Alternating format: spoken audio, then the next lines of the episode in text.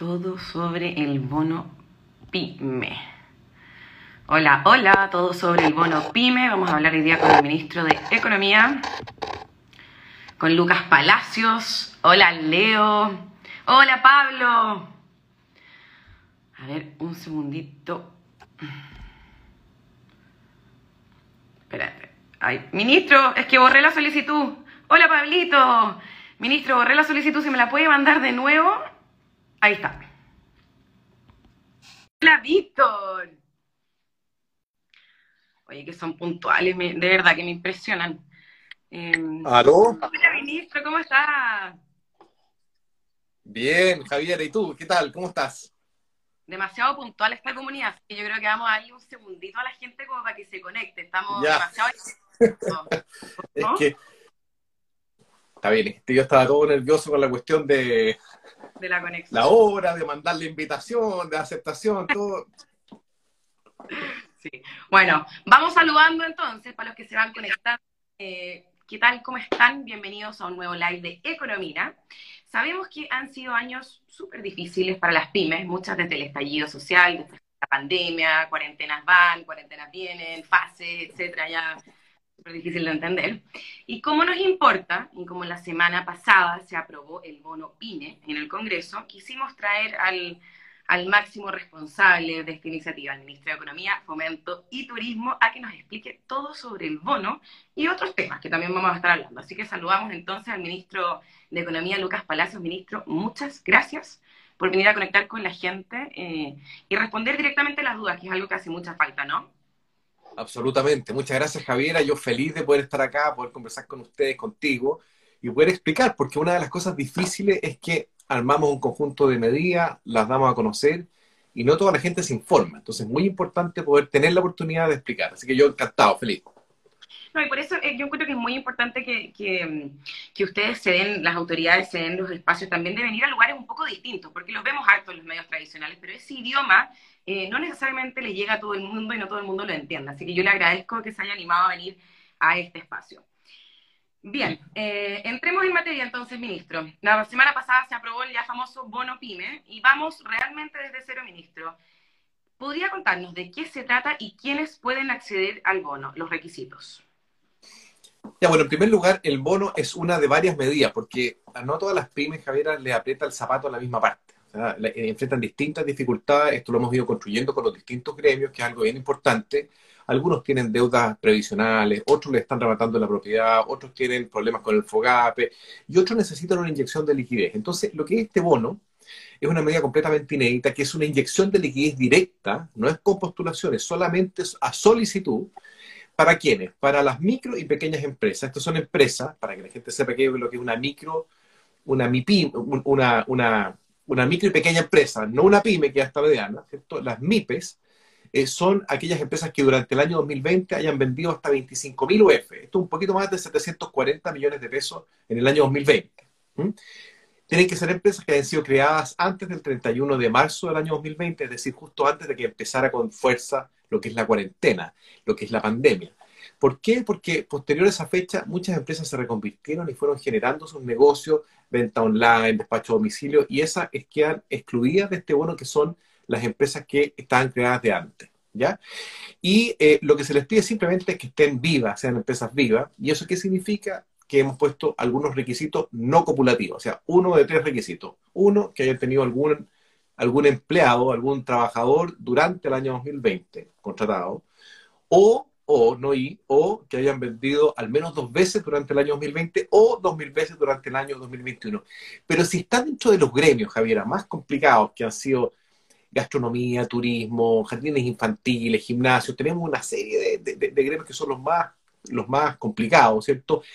Pequeños almacenes, lo que son eh, las sastrerías, zapatería, hay mucho, mucho negocio que está muy complicado, los lavasecos, entonces ellos no tienen que cumplir con ninguno de estos tres requisitos. Simplemente tienen que haber hecho iniciación de actividades antes del 31 de marzo del 2020, estar activas a la fecha, pagar primera categoría, muy importante, que ser una empresa, ¿ah? ya sea persona natural o jurídica, pero pagando primera categoría, y ahí recibe inmediatamente el bono. Y en concreto, ¿cómo postulamos? ¿Desde cuándo? ¿Dónde?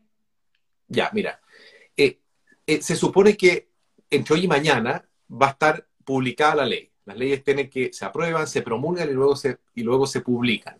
El presidente eh, Piñera ya firmó y ya promulgó la ley el viernes pasado. Esto lo, lo tramitamos en tiempo récord y yo la verdad agradezco súper harto a todos los parlamentarios porque todos hicieron sus aportes. La verdad esto fue bien transversal. Se, se, promulgó esta ley y aquella que tiene las medidas tributarias que después también podemos referirnos a eso. Y en esta ley, eh, entonces, una vez publicada, eh, Impuestos Internos tiene 15 días para para habilitar un, un, un, botón, un, banner en la página web y así todas estas empresas hacen un clic, ingresan su root, ingresan su clave e inmediatamente hace el cruce de datos, impuestos internos, y de ahí en 20 días máximo, impuestos internos tiene que depositar en la cuenta corriente un millón de pesos en las empresas que estén, que estén dentro de este universo, que son más de 820 mil empresas, MIPES.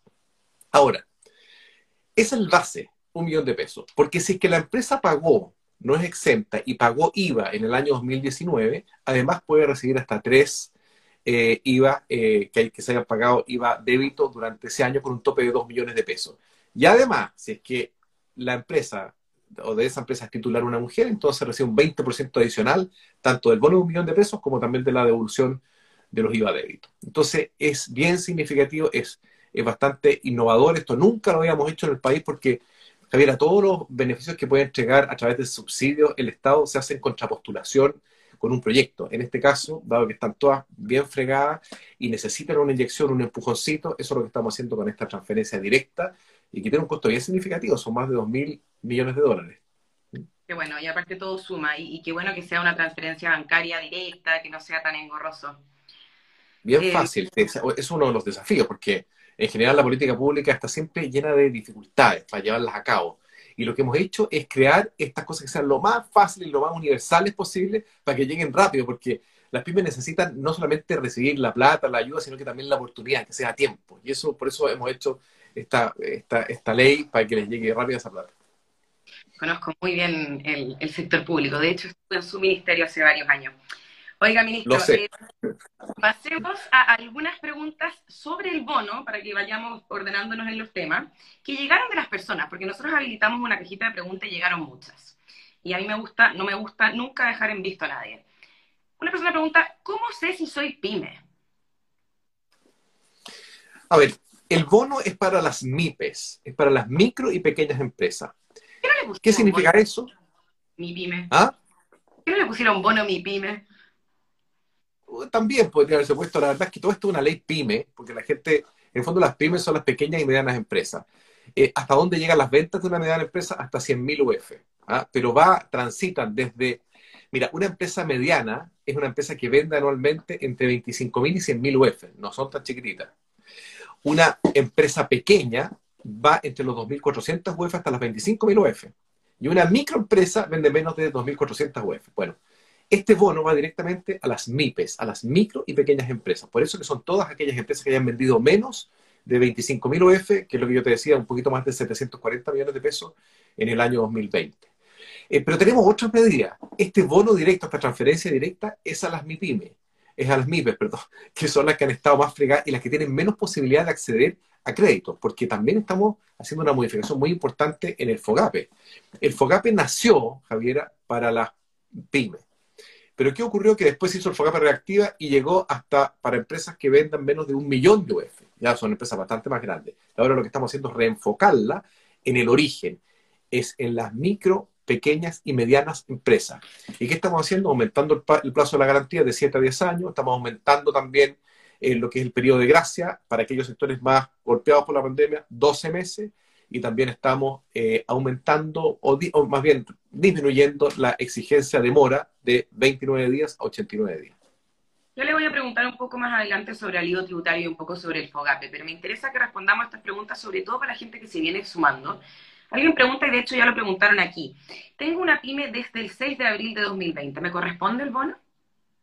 No le corresponde. Lo que se hizo es hasta el 31 de marzo del 2020.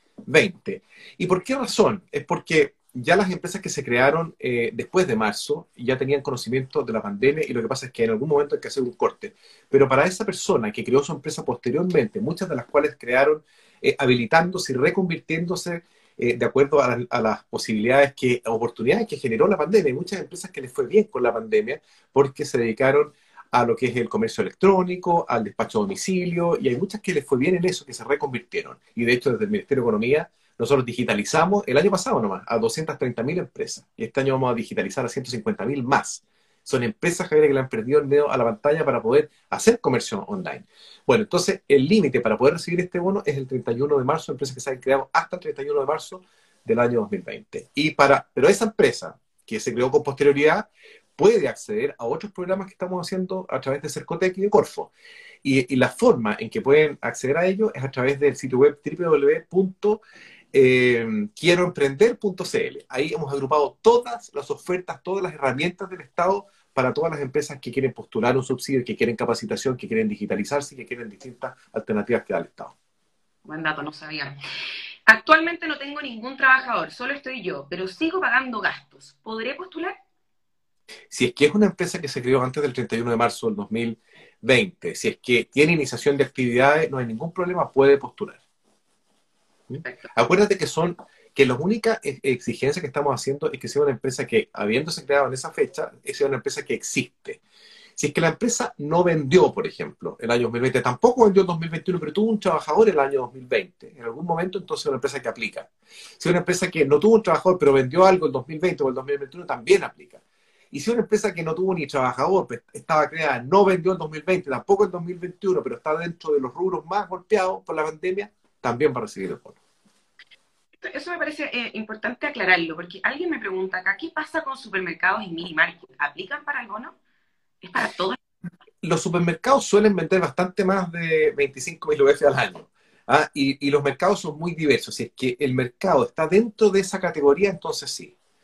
Es decir, te hayan vendido menos de 340 millones de pesos en el año 2020. Ahora, tanto supermercados como, como mercados, hay distintas también ayudas que estamos generando. Por ejemplo, este año se suspenden los remates de las propiedades. Eh, este año también se están duplicando para todos los convenios de pago con tesorería y con los municipios se están duplicando sin multas, con donación de multas e intereses y aumentando el plazo de, la, de, la, de, los, de, los, eh, de los convenios a 48 meses.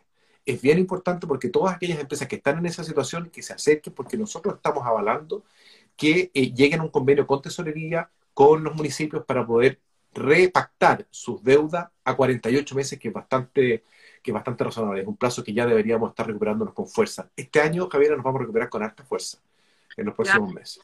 Ahora quiero preguntar un poco sobre proyecciones más ratito. Catalina Acevedo, eh, ya hablamos de, las exigencias, los requisitos, esto queda guardado, así que lo puedes revisar después para que avancemos de tema. Ministro, ¿qué otras medidas han impulsado desde, desde el Ministerio de Economía? Cuéntanos un poco de beneficios tributarios. A ver, beneficios tributarios se aprobó una ley eh, eh, que también se promulgó el día viernes de la semana pasada que lleva la tasa de interés penal mensual, que es de 1,5%, la lleva a un 0% durante este año. Eso es bien importante para aquellas empresas que están en esa condición. Por lo tanto, es importante que empresas que tengan deuda se acerquen a la tesorería, repactan a 48 meses y la tasa es cero. Se le condonan multas e intereses. Entonces, lo que queremos es facilitar una reactivación económica porque entendamos que eh, los IFE son transferencias hacia el lado de la demanda y lo que necesitamos es preparar una oferta para que, para, que se entrelace una, una reactivación económica que también vaya desde el lado de la producción, a todo nivel. Esa es una de las medidas. La segunda medida es, es el anticipo de, eh, de, la acumulación de crédito tributario eh, desde, el, desde el primero de marzo del año 2020, lo que se haya acumulado hasta el 31 de mayo de este año. Entonces, en los próximos tres declaraciones de, declaraciones de impuestos se va a poder adelantar esa devolución. Y es algo también importante, esto tiene un costo fiscal de más de mil millones de dólares, es bien significativo y puede ayudar a muchas empresas en este proceso de reactivación. Ah, y por último, lo que hicimos también en esa ley tributaria es postergar en un año, en un año la vigencia de las patentes provisorias. ¿Y por qué? porque estas son patentes que se tramitan en los municipios y los municipios también han estado sujetos a situaciones de confinamiento y dificultad para llevar adelante sus, eh, sus registros, para, para, sacar adelante las patentes. Entonces lo que no queremos es, poner, es entorpecer este proceso de recuperación y por lo tanto las patentes provisorias también se postergan un año en su vigencia. Hablemos un poco también del FOGAPE, porque se le hizo cambios, pero hay gente que no tiene idea, ministro, lo que es el FOGAPE. Entonces, si pudiera explicar primero qué es el FOGAPE y qué cambios se le hicieron también. A ver, el FOGAPE, eh, eh, a ver, en nuestro país existen programas de garantía que se, realizan a través de Corfo. Hay distintos eh, instrumentos, está el FOGAIN, está el Proinversión, está el COVEX, que son para distintos tipos de, digamos, de clientes, ¿ah? de personas que necesitan presentar sus antecedentes en el banco y necesitan entonces que el Estado les garantice, frente a un determinado riesgo, una garantía frente al banco para que, para que le otorguen el crédito. Entonces, ¿qué hicimos con el FOGAPE? Dado que nosotros observamos al principio de la pandemia que existía un mayor riesgo en la economía y que por lo tanto las empresas no podían fácilmente acceder a un crédito, nosotros le dijimos al banco, ¿sabe qué más? Nosotros a estos créditos que usted entregue, que además van a, tener condiciones especiales, lo vamos a garantizar a este señor. Entonces, la Javiera Quiroga pedía un crédito en un banco y como era súper riesgosa, entonces yo le decía al banco, mira, no se preocupe que yo voy a garantizar el crédito que solicite la Javiera hasta en un 80%. Entonces, si la Javiera no le paga a usted, señor banco, después de un determinado tiempo, después de todas las gestiones de cobro, entonces el Estado va a ponerse con el 80% del crédito otorgado. Pero ¿qué ocurrió? Y eso empezó a funcionar bien, la verdad es que facilitó la inyección de liquidez en la economía, pero los bancos igual iban eligiendo cuáles eran las empresas que tenían menos riesgo, porque no querían perder el, el diferencial entre el 80 y el 20, ¿cierto? Querían ganarlo todo. Entonces después fue mejorando este sistema fue generando un mayor nivel de profundidad, llegando a más pymes, pero después vino el FOGAPE reactiva. Y el FOGAPE reactiva, que fue una versión 2.0 del FOGAPE, ¿por qué? Porque nosotros le presentamos como Ministerio de Economía, le presentamos al ministro de Hacienda, le dijimos, mira, hay muchas empresas que pidieron FOGAPE, pero que se ha extendido la pandemia y no pueden pagar sus cuotas. Entonces, yo lo que te pido es que hagas otro FOGAPE para que puedan repactar. Se hizo el FOGAPE 2.0, pero para empresas también más grandes.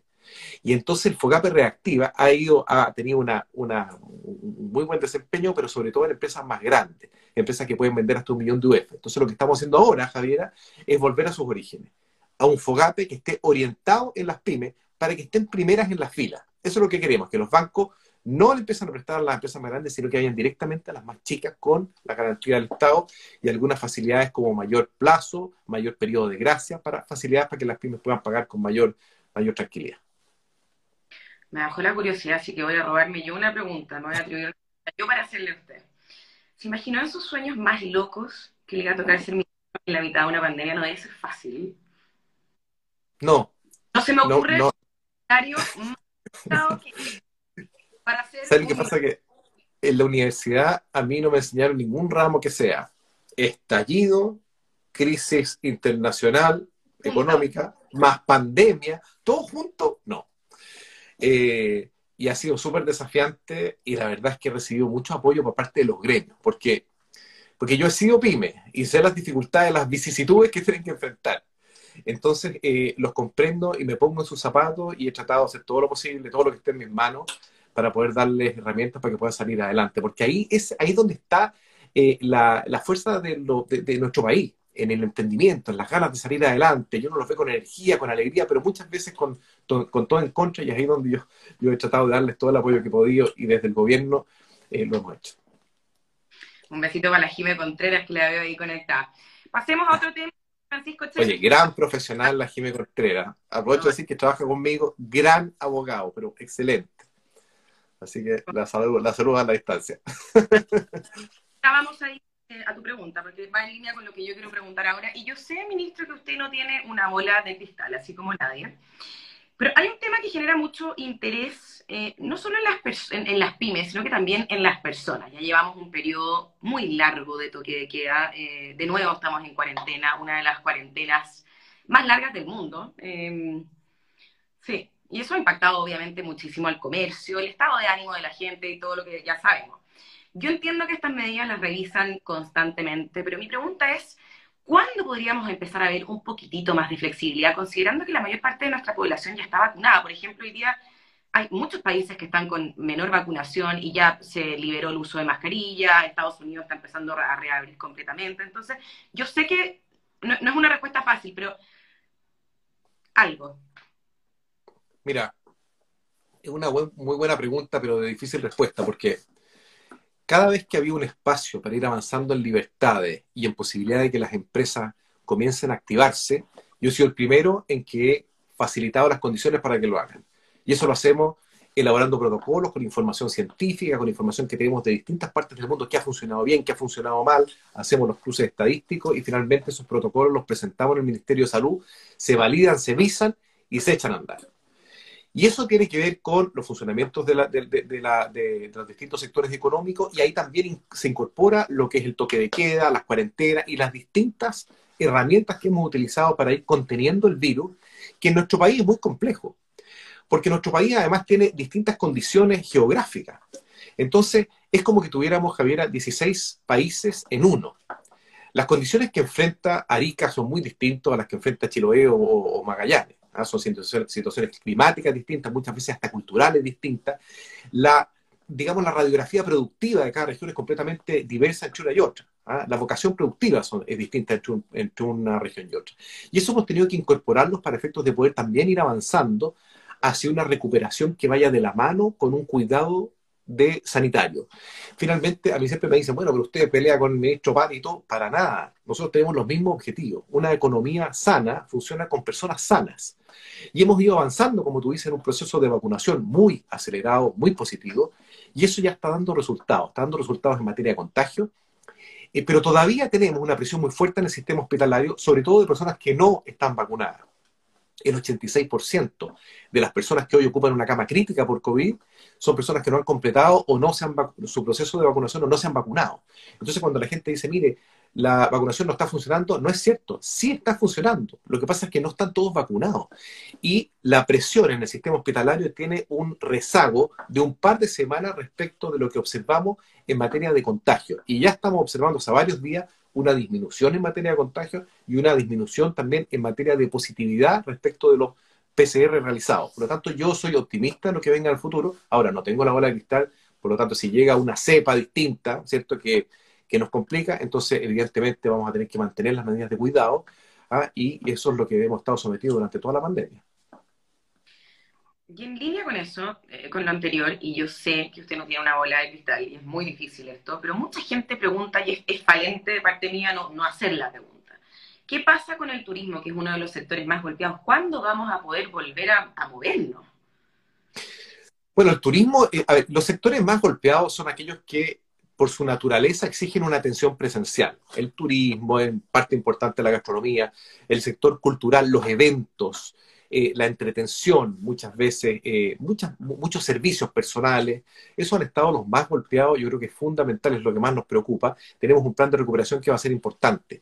Y además hay que entender lo siguiente, que nuestro país va a ser de los primeros países del mundo que va a tener una inmunidad de rebaño, si todo sigue de acuerdo a lo que hemos planteado, y por lo tanto vamos a poder ser receptores netos eh, de, turistas internacionales. Por lo tanto, la reactivación, Javiera, puede ser muy importante. Eso es lo que hemos estado conversando con los distintos gremios del turismo, pero por supuesto que entendemos que están súper golpeados y yo siempre estoy buscando las opciones de que, de que tengan más aforo, que tengan la posibilidad de atender, por ejemplo, restaurantes al interior, en Paso 2, estamos viendo si es que es viable eso, eh, pero tenemos que siempre presentar cada uno de los protocolos, cada una de las alternativas con mucho respaldo científico, porque el Ministerio de Salud, por su parte, eh, también tiene que cautelar la salud de las personas y en ese sentido estamos súper alineados.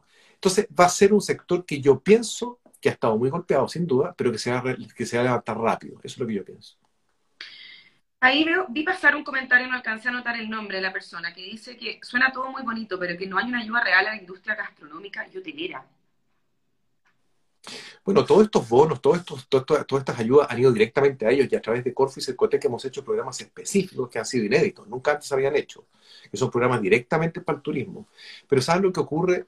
Acá es bien importante pensar en lo siguiente.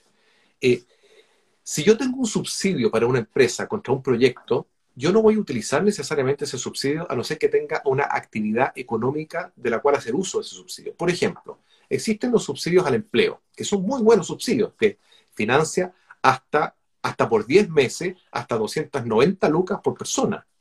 Es harto eso. Pero ¿qué ocurre? Que si yo soy un restaurante y me doy cuenta que estoy en cuarentena y no puedo atender, ¿cuál es la razón que voy a tener yo por utilizar un subsidio que me financie un porcentaje de una contratación? No lo voy a hacer. Entonces, finalmente, todo converge hacia, hacia que exista la posibilidad de activarse, de que las empresas tengan la posibilidad de activarse, de operar. Entonces, ahí hay una diferencia muy importante entre lo que son los subsidios a las personas, que son de mantención, son por nivel de vulnerabilidad. Y cada persona, cada familia se mide respecto de una vara de vulnerabilidad. Y ahí están los ingresos familiares de emergencia, que al principio partieron con un 40% del, del registro social de hogares, pero ahora ya estamos en un 100%, porque la pandemia se ha extendido mucho y mucho más gente está afectada. Pero los subsidios a las empresas exigen que exista algún nivel de actividad, porque no se trata de entregar un subsidio para que la empresa se mantenga. Lo que nosotros queremos es un subsidio para que la empresa se reactive, pero para que se reactive tienen que existir las condiciones sanitarias para que pueda operar. Entonces, esa es la dificultad que están enfrentando muchos sectores eh, que están esperando no un apoyo del Estado, sino que están esperando poder operar. Y si es que eso va acompañado de facilidades del Estado, facilidades tributarias, eh, facilidades crediticias, subsidios, tanto mejor. Pero todo converge, Javiera, hacia que generemos las condiciones para que sanitariamente puedan operar. Yo no lo quiero incomodar porque ese no es mi estilo, pero, pero claro, es una época tremenda. Hay, dilemas ahí de, todo tipo. Yo creo que nadie, no hay manual para, para enfrentar una crisis así. Es que la salud, la economía, es terrible. Sí le quiero leer eh, aquí a una persona del sector turismo que dice, Corfo funciona muchísimo. Eso es algo que es importante entre los emprendedores. Y, y, claro, de repente estas cosas suenan bien, pero de repente no andan tan rápido como uno quisiera. Yo siempre quisiera que las cosas anduvieran más rápido, sin ninguna duda. Ah, eso es, es, tener que lidiar con todo un sistema que es muy pesado, que el sistema estatal, pero no pensemos que el Estado tiene la capacidad de resolver este problema. El, Estado lo que puede hacer es mitigar y apoyar. Pero finalmente lo que te decía, que nada reemplaza la posibilidad de que las, de que las empresas se activen, comiencen, comiencen a operar, así como nada reemplaza el pleno empleo como una política, como la política social más profunda y más permanente. Entonces, hay que entender en la situación que estamos, estamos en una situación muy difícil, no solamente en Chile, sino que en el mundo entero. Hemos podido activar ciertas herramientas, por supuesto que algunas nos hubiera gustado que salgan más rápido, que, que sean más atingentes, por supuesto que sí, hemos ido aprendiendo sobre la marcha, pero no, que, no creamos en la fantasía que el Estado es capaz de solucionar al 100% el impacto que tiene una pandemia de esta naturaleza, de este nivel de, de, todo lo que ha durado y con el impacto económico y social que ha generado en el mundo entero. O sea, aquí el daño eh, económico y social del mundo entero es muy fuerte. Y lo que nosotros estamos intentando hacer con todas las herramientas y con aprobación de leyes, con distintas ideas, de manera transversal y con mucha dificultad, es generar medidas de mitigación para que el impacto sea lo menor posible y para preparar a nuestro país para que la recuperación económica sea lo mejor posible con generación de empleo. Eso es lo que necesitamos, porque hemos perdido dos millones de empleos y hemos recuperado un poco más de un millón. Entonces hay mucha gente que hoy en día está viviendo, digamos, con el ingreso familiar de emergencia, pero lo que de verdad necesitan es poder tener un empleo permanente, seguro eh, y formal para, para, los próximos, para los próximos meses, próximos años. Yo quisiera agregar algo, porque en Chile pasa mucho una cosa, como dicen los americanos, el home bias, el sesgo de, de, casa, que uno se mira peor de lo que está. Yo creo que el, el, Estado chileno es de los que más ha apoyado a su población y a sus empresas en el mundo. Esto es un hecho eh, duro, concreto, no es un invento mío, sino que es algo que uno puede hacer, lo puede comparar, lo puede googlear. Eh, yo creo que uno tiene que ser justo también.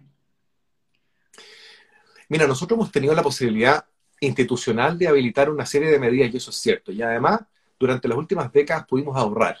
Eh, fuimos ordenados fiscalmente y eso nos permitió ahorrar en épocas de vacas flacas de vacas gordas, perdón, para poder utilizar la hora que está las vacas muy flacas y muy complicado. Eh, pero también pero esto también tiene un límite. Bueno, hay muchos países que no lo han podido hacer están, y esto finalmente ha tenido que absorberse en pobreza en la población y la situación es muy, muy complicada. Nosotros hemos podido eh, atender de alguna manera la, una pandemia, eh, no nos hemos visto enfrentados al dilema de la última cama, como sí se han visto muchos países, incluso desarrollados, y eso ha sido con mucho esfuerzo, con mucha dificultad y con una habilitación de las capacidades hospitalarias y médicas en todo el territorio, ¿ah? porque se va moviendo el virus de distintas formas en distintas, en distintas regiones. Y eso lo hemos ido consolidando con, con ayudas directas a las personas y también ahora con un plan muy importante de apoyo económico para la reactivación. Nosotros hemos podido también generar medidas de inyección de liquidez, que han sido valoradas por, muchos organismos internacionales, que por supuesto que eso acá tiene menos impacto, pero, pero, pero sí ha sido valorado, como tú dices, desde fuera eh, lo que hemos hecho. Pero sin duda también hemos cometido errores, esto ha sido muy difícil. Nosotros tenemos, tenemos digamos, la ventaja, Javiera, que hay países que nos anteceden, que llevan dos meses de adelanto en la pandemia respecto de nosotros, entonces eso nos ha permitido ir aplicando medidas que han, que han funcionado y ir evitando medidas que no han funcionado. Eh, en Europa, en Israel, en Estados Unidos, en Canadá, en Australia, son, ahí comenzó antes la pandemia. Por lo tanto, eso también nos ha dado la posibilidad de estudiar los casos e ir aplicando las medidas para que el impacto de la pandemia sea menor en nuestro país. Pasemos a noticias un poquitito más eh, alegres, porque las cifras económicas avalan un poquito que ya lo peor de la crisis pasó. El informe de política monetaria del Banco Central que se entregó la semana pasada generó mucho optimismo y de hecho eh, una fuerte corrección al alza del PIB que después el mercado replicó. ¿Cómo están viendo el panorama del ministerio? Bueno, yo soy optimista por varios motivos. En primer lugar, esas cifras también dan cuenta de que, de que la base de comparación es baja del año pasado. Por lo tanto, lo que estamos viendo en estos meses es que nos empezamos a reactivar, pero lo que pasa es que el año pasado caímos mucho. ¿ah? Sin embargo, las expectativas han ido, han ido corrigiéndose al alza. Ahora el Banco Central, como tú dices, corrigió a un PIB este año entre 8,5 y 9,5, que es muy significativo, y es porque estamos visualizando varias cosas. En primer lugar, que las medidas de inyección de liquidez eh, han funcionado. Hemos ido engrasando la máquina incluso las ayudas directas a las familias también. Y cuando se entrega un IFE, eso también es una inyección de liquidez a la economía. Porque ¿qué hace una persona cuando recibe un ingreso familiar de emergencia? Lo gasta, lo gasta, compra pan, compra eh, frutas, verduras, no sé, y eso genera un nivel de actividad. Resulta que ahora este plan que hicimos para las pymes es para que la oferta sea capaz también de absorber a todo nivel esa demanda y de esa manera podemos ir evitando de alguna forma que se transforme, que esa inyección de liquidez por la demanda se transforme, se, se traslade a precio, ¿cierto? Que es algo que es bien importante que estamos mirando también en otros países del mundo. En Chile también han aumentado los precios eh, a nivel de la familia, los precios de los alimentos, etcétera, pero en otros países mucho más. ¿Por qué? Porque la demanda suele reaccionar mucho más rápido que la oferta ¿ah? frente a inyecciones de liquidez. Y eso, y ahí se está corrigiendo en todo el mundo esta situación, y ahí es donde la política monetaria también va a tener, me imagino, algo que decir. La política monetaria va a explicar es la, tasa de interés que eh, es lo que hace el Banco Central, ¿cierto? Que a través de la tasa de interés va regulando eh, cuál es la cantidad de dinero en la, en la economía, cuánto se ahorra y cuánto se gasta. Entonces, son todos esos elementos que hemos ido, hemos ido eh, matizando y han sido bien leídos por el Banco Central. Es decir, aquí ha habido una política fiscal, por un lado, por parte del gasto fiscal, por parte del gobierno, y una política monetaria que, de alguna manera, han confluido en algo que es razonable para una reactivación que sea fuerte. Y el gran desafío que tenemos, Javiera, es que esa reactivación eh, sea con generación de empleo. ¿Y por qué digo esto? Porque tenemos que recuperar todavía un millón de empleos.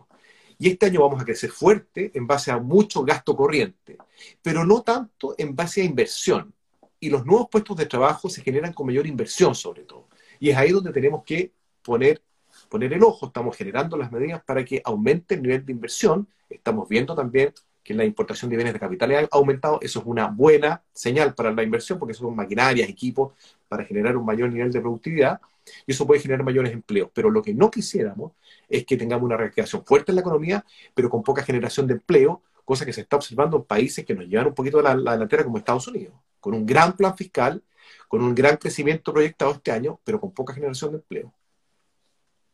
Ya vamos a responder varias preguntas que anoté.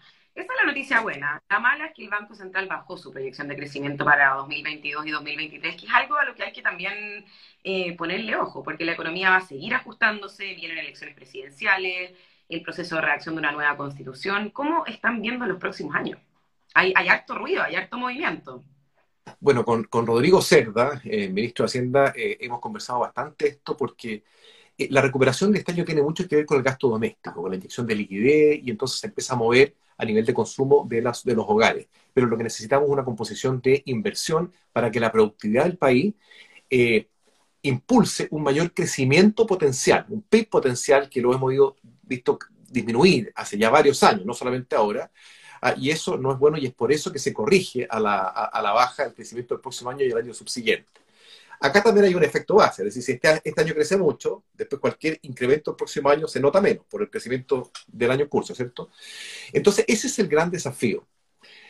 Por supuesto que estamos eh, en un proceso de, eh, de, desarrollo de una nueva constitución y yo, yo soy optimista respecto a eso, Javiera, porque yo creo que a nuestro país le hace falta una, una conversación, una reflexión franca respecto de cuáles tienen que ser las directrices para las próximas, las próximas décadas era algo que estaba pendiente Yo tengo mucho contacto con inversionistas internacionales, por ejemplo, ven con buenos ojos el proceso en Chile, no lo ven como riesgoso, al revés. Ven que Chile ha conducido institucionalmente un proceso social que era complicado y eso no lo pueden contar el resto de los países, eso es algo positivo. Quizá a nivel de inversionista local los veo un poco más reticentes y un poco más asustados porque por supuesto que no saben cómo puede evolucionar eso. Pero esto es algo que tienen que vivir los países. Yo soy optimista, creo que es una reflexión que hace falta en Chile. Y por lo demás, los inversionistas tienen una visión de largo plazo y Chile tiene una historia de respeto de las reglas del juego de largo plazo y eso es algo positivo que ahora nos juega muy a favor. Igual entiendo el nerviosismo del inversionista chileno porque obviamente ese portafolio es muy distinto al del inversionista extranjero. Entonces igual uno puede empatizar. Ministro, ¿le tinca que respondamos un ratito preguntas que van llegando? Bueno, oye, una cosa, quiero comentar algo que lo que, dijiste, es, lo que dices es muy cierto, porque Chile es una parte del portfolio de un inversionista internacional que invierte en Chile, en Perú, en, Sudáfrica, en distintas partes, ¿cierto? Pero el inversionista chileno está mucho más expuesto a Chile. ¿cierto? Por lo tanto, le afecta mucho más lo que pasa en nuestro país, lo que tú dices es muy cierto. No, y yo también estoy convencida, o sea, esta cuestión yo no me acuerdo, pero lo he leído, lo he leído varias veces, que en Chile hay un, hay un como le digo, un, sesgo muy, muy fuerte a mirarnos peor de lo que estamos. Esta cuestión que los gringos denominan el home bias. Acá en Chile es muy fuerte. Somos dramáticos, somos dramáticos nosotros en Chile. Yo viví fuera de muchos años y de repente cuando converso con mis amigas y con mis amigos, lo veo, lo veo. Em, es real, es real. Ya, vamos con preguntas entonces, ministro. Em, sobre el bono, pyme, volvamos. Ingrid pregunta, tengo una empresa, tuve trabajadores con boletas de honorarios, ¿aplico el bono? Si la empresa, independiente de cómo tuvo sus trabajadores, si la empresa eh, fue creada antes del 31 de marzo del 2020, está inscrita en primera categoría, entonces sí recibe el bono bueno, mucha gente aquí sugiriendo algo que no, lo había oído durante toda la pandemia, que hagamos una cuarentena para la gente que no se vacuna en vez de para todo el resto. ¿Qué le parece a esa, esa Bueno, yo creo que el pase de movilidad que nosotros habilitamos y que yo soy un partidario de ese pase, lo que hace justamente es ir restando restricciones a la libertad a las personas que están vacunadas porque es un hecho concreto que esas personas se contagian menos y que también contagian menos y que tienen menos posibilidades, si se llegan a contagiar, de, ocupar una cama crítica. Por lo tanto, eso es un incentivo muy positivo y cuando lanzamos el paso de movilidad vimos una explosión de, vacunaciones que fue muy positiva. Tenemos que ir avanzando hacia allá de todas maneras. Tenemos que completar el proceso de vacunación, eso es bueno para todos. Tenemos que convencer a los que no están convencidos. Ese es un trabajo bastante difícil. Otra pregunta que no lo, no lo tocamos al principio sobre el bono PYME o yo no escuché. Ahí alguien preguntaba si el depósito solo se hace a cuentas corrientes o pueden ser cuentas RUT o vista. Es la cuenta que tiene definida la empresa para efectos de eh, como contraparte de impuesto interno. Ya sea cuenta vista, cuenta RUT, sí, es la, es la que está, es la que está inscrita en impuesto interno. Este va a ser un sistema rápido. Entonces yo quiero, entonces, esto no va a ser muchos cruces, no ir y venir, no ya están hechos los cruces, ya se sabe cuáles son las empresas, entonces la sola solicitud va a ser los cruces, identifica a quién está solicitando e inmediatamente impuestos internos después de 20 días como máximo le tiene que depositar en la cuenta corriente que está inscrita en impuestos internos como contraparte eh, respecto al bono. Ya, ministro, vamos a tener que tocar un tema incómodo nuevamente, porque veo a mucha gente del rubro eh, gastronómico hotelero aquí hablando del toque de queda. Bueno, yo soy un fiel, un fiel. yo siempre he abogado porque cuando existen las condiciones sanitarias, eh, se vaya disminuyendo el toque de queda. Estas son todas medidas de restricción de la libertad que a nosotros no nos gusta tener que aplicar y las hemos aplicado justamente porque estamos en la mitad de una pandemia y que también se da una señal. Mira, hay algo que es bien importante, que lamentablemente el 88% de los, de los brotes del virus se da al interior de los hogares. Y se da en un momento, en la tarde, en la tarde-noche, ¿cierto? Que es cuando empiezan a haber estas fiestas que no están autorizadas y no están autorizadas no porque no queramos autorizarlas, sino que porque, porque son todavía riesgosas. Entonces, lo que, lo que se genera con el toque de queda es una restricción para empezar a enfriar la ciudad y para disminuir, mitigar la posibilidad que existe, los incentivos para generar ese tipo también de, de, de fiesta. Ahora, eh, eh, cada vez que se puede avanzar en una disminución del toque de queda, nosotros lo vamos a hacer. O sea, si vemos disminuir el nivel de contagio, vamos a ir generando mayor nivel de libertad, pero ahí es donde yo les pido a todos los restauranteros, a los cuales soy muy cercano, más después de todo este tiempo que hemos conversado muchas veces con los distintos gremios, que ahí sean bien rigurosos, ¿ah? que no se les pase la hora, que, que, cierren a tiempo, justamente para poder evitar esa sensación de relajo, ¿ah? de chipe libre, porque tenemos que ir avanzando de a poco, porque así vamos avanzando sobre seguro. Me río con de tu usuaria que dice, yo tampoco sabía que los contagios se producían, no tenía idea que era un hecho, que uno se, se, contagia, se contagia a la gente más en la tarde o en la noche que en, durante el los día. Los brotes, no, no, no, no, no, son, no. Los contagios se pueden producir en cualquier parte, pero los brotes es cuando uno ve un grupo de contagios. ¿ah? En general, el 88% ocurren adentro de las viviendas. Y cuando uno hace el, eh, hace el track de eso, en general son porque hay fiestas y sobre todo jóvenes. Entonces, esto lo tenemos después de un año y medio, tenemos un montón de estadísticas de esta cuestión. ¿ah? Entonces, nosotros cada vez que se puede vamos avanzando a mayor nivel de libertad, ah, pero es súper eh, importante que con el... Mira, si no, si en un año y medio no hemos aprendido a que tenemos que hacernos responsables de nuestros actos para no afectar a los demás, entonces estamos fritos. Para allá tenemos que ir avanzando. Mientras antes hacemos para allá, mejor. Pero razón, dice, las fiestas son porque no hay locales abiertos, la gente hace cosas en no, su casa. No, no, no. son por múltiples motivos. son por múltiples motivos. ¿ah? Eh, la verdad es que el toque de queda no fue un tema que lo inventamos acá, sino un tema que se ha aplicado en todas partes del mundo y ahora recién en Francia se está eliminando hoy, me parece, el, toque de IKEA y ya ha funcionado durante todo el tiempo con toque de IKEA porque, porque uno más, eh, más en la tarde, tarde noche, que la verdad es que yo entiendo perfectamente al sector gastronómico que se les afecta mucho. Mira, más del 60% de los ingresos de los restaurantes son en la tarde-noche. Entonces, esto les afecta mucho. Y yo he sido el primero que he defendido la posibilidad de mover el toque de IKEA. Pero siempre tiene que ser responsable cuando tengamos una disminución de contagios, porque lo que no podemos poner en riesgo es que aumenten los contagios, porque así tenemos que volver a cuarentena. Y eso es lo que hay que tratar de evitar a toda costa. Me gusta mucho la pregunta de Jorge Díaz, que de hecho yo me lo pregunté el otro día y no sé si esta es una pregunta para usted eh, realmente o no, pero le pregunto igual. ¿Qué opina sobre la burbuja de deudas en arriendos de departamentos, cuentas de luz, de agua? Ahora con el estado de excepción uno puede no pagar y obviamente no te pueden cortar servicios básicos. Esa, esa cuestión se viene arrastrando ya harto tiempo y yo la veo bastante problemática hacia adelante. Bueno, no sé si es una pregunta muy para mí, porque, eh, eh, eh, pero entiendo que es un problema y la verdad es que algo que es importante, todo el mundo pensó, Javier, que, que esta pandemia iba a durar tres, cuatro meses. Si, si, que esté durando un año y medio y que sigan surgiendo nuevas cepas, es una cosa completamente, es muy difícil de enfrentar. Entonces hay personas que han ido acumulando deuda al nivel que están completamente acogotados y eso empieza a impactar a distintos sectores de, la economía, al flujo de dinero que tiene que circular en la economía.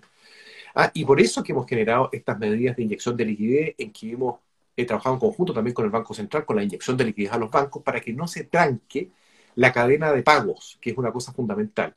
Y en Chile la verdad es que eso ha funcionado relativamente bien dado las condiciones, lo cual no significa que por supuesto que hay muchas personas que estén acogotadas y, bueno, es que, entre todos vamos a tener que buscar la forma de ir solucionando eso. El chileno ha ido aprendiendo a endeudarse mucho. Eso es algo positivo, eso es algo, digamos, que da cuenta de que ha tenido la capacidad de acceder a crédito, ¿cierto? Y eso es algo que habla bien de la, del mercado financiero. Pero no siempre ha tenido la información suficiente para poder ponerle un coto a eso, un límite. Y se ha seguido endeudando, y se ha seguido endeudando, y eso es falta de educación financiera que lamentablemente no hemos abordado en nuestro país, que tiene que ser desde el colegio. Nosotros hemos abordado mucho el tema del endeudamiento y del sobreendeudamiento para que después revisen en nuestro perfil. Estamos a esto. Eh, vi pasar, he visto pasado en realidad insistentemente respecto al bono PYME y se me perdió la usuaria, obviamente. Eh, ¿Por qué no se incluyó al gremio de suplementeros? Porque no tienen, es que no es que no se haya incorporado, lo que pasa es que esto es un bono PYME que es para las empresas y las empresas y tienen una definición legal y que tienen que tener, estar inscritos en primera categoría. Esa es la definición de, PYME, de micro, pequeña y pequeña empresa. Entonces, eh, eh, esa es la razón, pero yo les comento a los suplementeros que están en una situación muy difícil hace tiempo, no solamente ahora con la pandemia, sino que desde antes. Nosotros vamos a hacer un programa especial en Cercotec para poder apoyarlos a ellos. Y vuelvo a pasar el mensaje, www.quieroemprender.cl, porque nosotros estamos en una campaña para que aquellos que trabajan en el mundo de la informalidad, que es cerca del 27% de quienes trabajan en Chile, muchas de las cuales son mujeres además, eh, que se formalicen, busquen la forma de formalizarse. Si se formalizan, no solamente tienen un acceso mucho mejor, en mucho mejores condiciones a crédito, sino que además tienen acceso a apoyo por parte del Estado. Entonces es muy importante que se acerquen al Ministerio de Economía, que nosotros estamos haciendo un trabajo específico para ello. Y podemos ayudarlos también a reconvertirse, a buscar la forma de salir adelante. Nosotros nos estamos dedicando a eso. Pero el bono PYME, el bono PYME tiene condiciones bien específicas, es un bono para empresas, empresas que tienen que están inscritos en primera categoría, ya sean exentas o no exentas. Alguien ahí también puso que tiene, y, y repitamos lo interesante, eh, una chica que tiene cuatro bares en la quinta región y pregunta si en algún momento con segundas vacunas van a dejar que la gente se siente adentro y usted dijo que lo están evaluando quizás para la fase 2, ¿cierto? Sí, yo voy a contarle a ella lo siguiente, que al principio de la pandemia, cuando había poca información, los restaurantes podían, podían funcionar adentro con un 25% de aforo. Entonces, lo que hicimos nosotros como Ministerio de Economía, una vez que teníamos más información, que la transmisión viral en espacio abierto era, muy, era mucho más baja, entonces nosotros le presentamos al Ministerio de Salud la posibilidad de que los restaurantes en paso 3 pudieran funcionar en exteriores, en terraza. Y se habilitó esa posibilidad. Pero luego vino el invierno, entonces, sobre todo las regiones del sur dijeron que es imposible, ¿cómo voy a poder atender afuera si está lloviendo? Tampoco puedo eh, eh, echar a un viejo que está comiendo allá afuera en la terraza, se pone a llover y ¿qué hago? Entonces, perfecto. Nosotros, nosotros revisamos, vimos la posibilidad de que con protocolos bien específicos, con ciertos niveles, con cubicaciones, con ciertos niveles de ventilación, pudieran funcionar también en paso 3 adentro, con un 25% de aforo. Y eso se habilitó. Pero luego vino el verano. Entonces yo levanté de nuevo al ministro de Salud y le dije, oiga, Doc Paris, ¿por qué no buscamos la forma de poder habilitar también que en paso 2 los restaurantes puedan funcionar afuera? Porque la circulación viral es baja, lo mismo. Lo revisamos con la doctora Paula Dazo, con todos los equipos, y salimos adelante y pudimos habilitar también ese protocolo. Y ahora entonces están en paso 2 los restaurantes diciendo, oiga, pero ¿por qué no lo habilitamos adentro? Y en eso estamos. En eso estamos porque ahora tenemos un elemento sobreviviente que es muy positivo, que es el avance de la vacunación. Entonces, ya sea para personas que tengan el pase de movilidad como por un menor nivel de transmisión viral, entonces estamos viendo si es que podemos habilitar también que restaurantes puedan funcionar adentro en paso 2, pero todavía no tenemos el visto bueno por parte del Ministerio de Salud, así que estamos esperando a eso.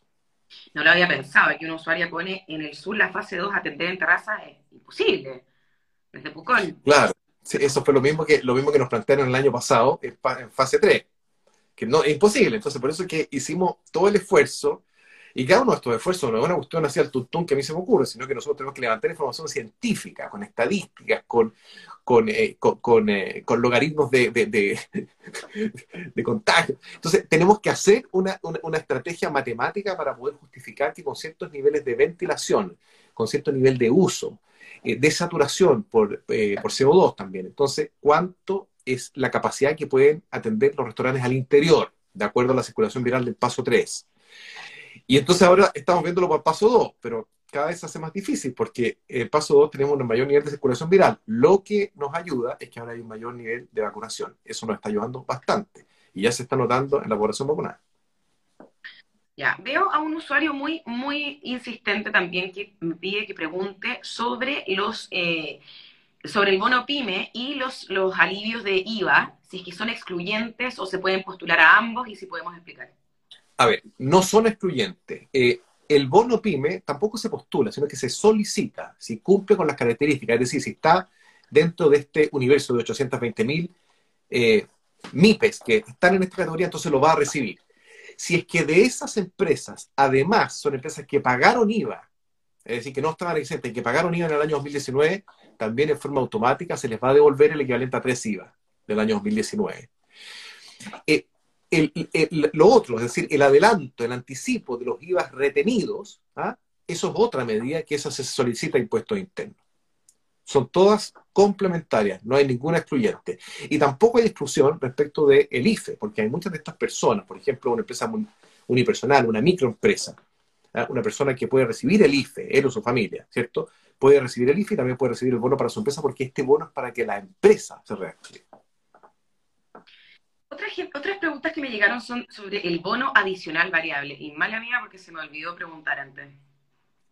El bono adicional variable es la devolución del IVA. Ah, del 2019. entonces está, mira, hay un montón de bonos ahora que estamos, a ver, el primer bono es el bono de alivio, que es el del millón de pesos. A eso se le suma el bono variable, porque depende del tamaño de la empresa, ¿cierto? Que es la devolución de tres meses del IVA del año 2019 con un tope de 2 millones de pesos. ¿Sí? Después, adicionalmente, está el 20% adicional si es que la empresa es titular una mujer. Y después tenemos otro bono que no hemos entrado en eso, que es que tiene que ver con las, con las, con las cotizaciones previsionales. La ley de protección al empleo, entonces, eh, nosotros, aquellas personas que hayan eh, que, que, sus trabajadores, que hayan cotizado por sus trabajadores adscritos a la ley de protección al empleo, se les va a entregar un bono equivalente a un mes de cotización. ¿Qué mes? El mes que haya cotizado más entre enero y marzo del año 2021. Y si no cotizó este año, porque ya no tenía trabajadores, sino que tenía el año pasado, entonces el mes inmediatamente anterior que haya tenido cotización. Eso se le va a devolver. Y, tenemos otras dos medidas para las cotizaciones previsionales empresas que tengan a sus trabajadores, MIPE, ¿cierto? Que tengan a sus trabajadores adscritos a la ley de protección al empleo, las cotizaciones hacia adelante, los próximos meses, eh, por parte de la empresa, van a ser cubiertos por el Fondo de Cesantía Solidario. ¿Por qué? Para facilitar la reactivación de esas empresas. Y la tercera medida respecto a las cotizaciones previsionales es que si hay una empresa que, por efecto de la ley de, de ley de protección al empleo, tiene deudas con sus trabajadores deudas previsionales que no les pudieron pagar, entonces va a haber un anticipo solidario para que resuelva esas deudas y que después de un año de gracia va a comenzar a pagar esas deudas en los próximos cuatro años y con un tope de 10% de la renta imponible. Entonces, también es una medida que hemos habilitado para las MIPES para que puedan ponerse al día con sus trabajadores. Antigna, entonces ahí te respondimos lo, del tope que le voy a preguntar a continuación. Una muy buena pregunta que la hace María José. Ministro, esto es como de consejero. Es, ah, te la podría responder yo, María José. ¿Es bueno o mal momento para lanzarse con una pyme? A mí se me ocurrió emprender en Te puedo responder yo. Ya, dale tú. Si tienes una buena idea, siempre va a ser un buen momento. Siempre. No sé qué opina usted, ministro. Mira, yo creo que los meses que vienen adelante la economía va a empezar a volar, porque ya estamos viendo una inyección de liquidez muy grande por el lado de la familia, eh, la vacunación está avanzando fuerte, yo creo que la reactivación de nuestro país va a ser fuerte en los próximos meses, yo creo que es un buen momento para poder emprender, sobre todo en aquellas materias que tienen que ver con tecnología. Todo lo que es comercio electrónico eh, ha crecido muchísimo y la verdad es que no va a parar más. Eso no solamente lo digo yo, sino que también lo dice el presidente del Banco Central, ¿ah? porque con sus proyecciones de crecimiento para este año. El gran desafío que tenemos no es ese, yo creo que la economía va a andar bien.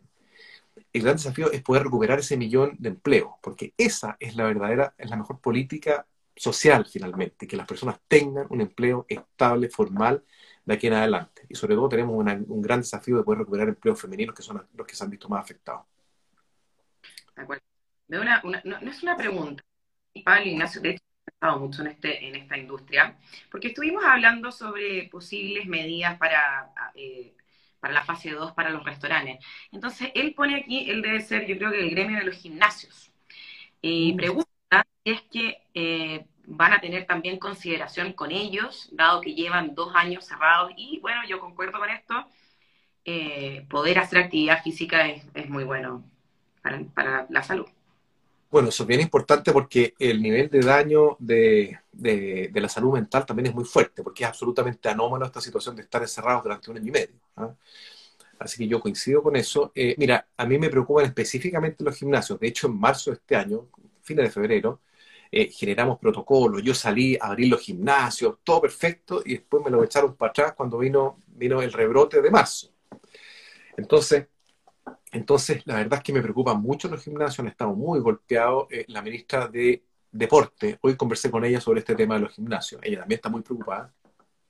Ya se dio la posibilidad de que existan todas las actividades deportivas al aire libre, con un máximo de cinco personas, aún en cuarentena, pero no los gimnasios.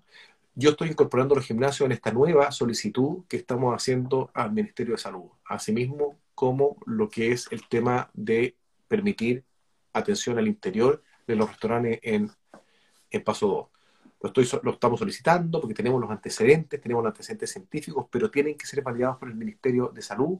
Eh, yo veo una buena disposición también del Ministerio de Salud en ir avanzando hacia actividades que generan eh, beneficios para la salud. En Chile también tenemos un tema que es el, eh, que la gente eh, está engordando mucho. Hay un nivel de obesidad que es muy importante, sobre todo en los más chicos. Ah, y ahí también tenemos un tema pendiente. Yo soy un, un férreo defensor de los gimnasios y he hecho todo lo que está a mi, a mi alcance para tratar de que puedan funcionar. Lamentablemente, partieron en un principio, tuvimos que echar marcha atrás y ahora lo que quiero es que con esta nueva realidad, con una mayor vacunación, puedan avanzar hacia adelante nuevamente.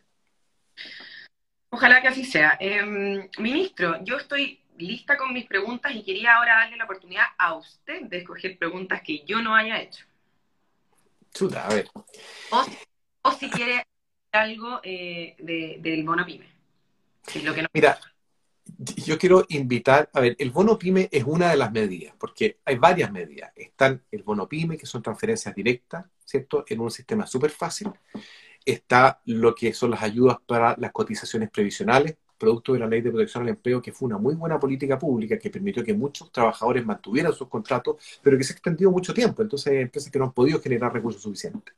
Tenemos medidas tributarias, tenemos medidas también a través de compras públicas. Hoy en día el 59% de las, de las compras que hace el Estado se las hace a pymes. Queremos aumentar ese porcentaje con una serie de medidas de menores exigencias a las pymes y de activación de todos los centros de negocios de Cercotec en todas las regiones, los 62 centros de negocios, para que colaboren y ayuden eh, a las pymes a postular, porque hay veces que las licitaciones son complejas.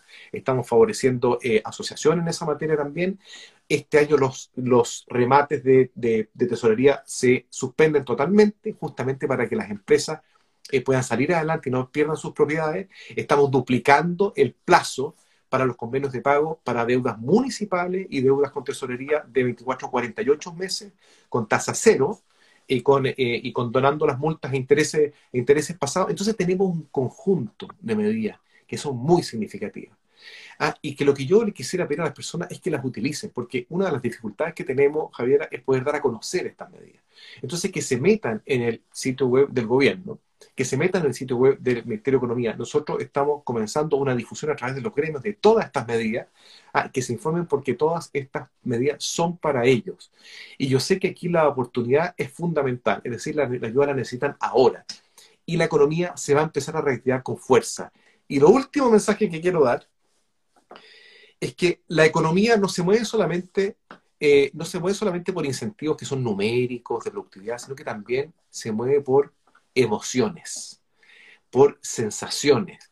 Y hay que ser optimista, porque vamos a salir adelante como siempre lo hemos hecho. Entonces yo trato, yo invierto bastante tiempo en tratar de convencer a la gente que nos vamos a poner de pie, vamos a superar la pandemia y vamos a salir adelante. Y hay que ser optimista con eso. Ese ingrediente, esa capacidad emprendedora, ese optimismo, esa fuerza, no es reemplazable por ningún bono. Y eso es lo que tienen los emprendedores de Chile y yo les quiero transmitir esta energía porque estoy seguro que como siempre van a volver a salir adelante, se van a poner de pie. Y aquí vamos a estar nosotros para ayudarnos en todo lo que podamos.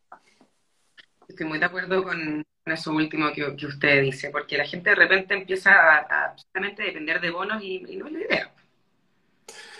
No, eh, eso puede ser una ayuda ahora, que son momentos difíciles, pero finalmente eso es una mirada de corto plazo.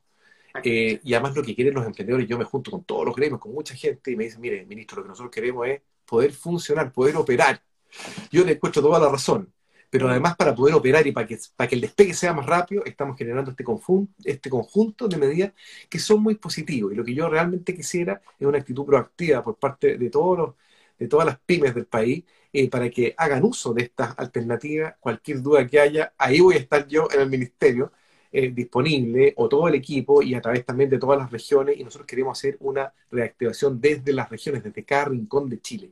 Si cuando hablamos de micro y pequeña empresa, estamos hablando de cada pueblo del país, de la frutería, del pequeño bazar, de la librería. Esos son los que finalmente sacan los países adelante. De eso estamos hechos y vamos a salir adelante. Yo soy muy optimista, yo soy muy optimista de los meses que vienen tenemos que superar la pandemia, no la hemos superado, vamos a tener que seguir cuidándola, aunque sea con vacuna, y los que no se han vacunado, que lo hagan pronto.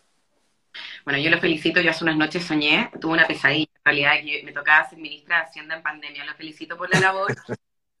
Nada eh, eh, muchas gracias por venir a conversar con nosotros, a responder todas las dudas. A las personas que están escuchando, esto queda guardado y respondimos todo, pueden verlo en otro momento, eh, con audífonos, qué sé yo. Así que, ministro, eso, siempre bienvenido aquí y ánimo, arriba. No, sí, ánimo tenemos, ánimo tenemos. Hay que seguir empujando nomás, con fuerza. Muchas gracias, Javiera. Y a todos, gracias por la compañía, gracias por la sintonía y nos vemos pronto. Chao.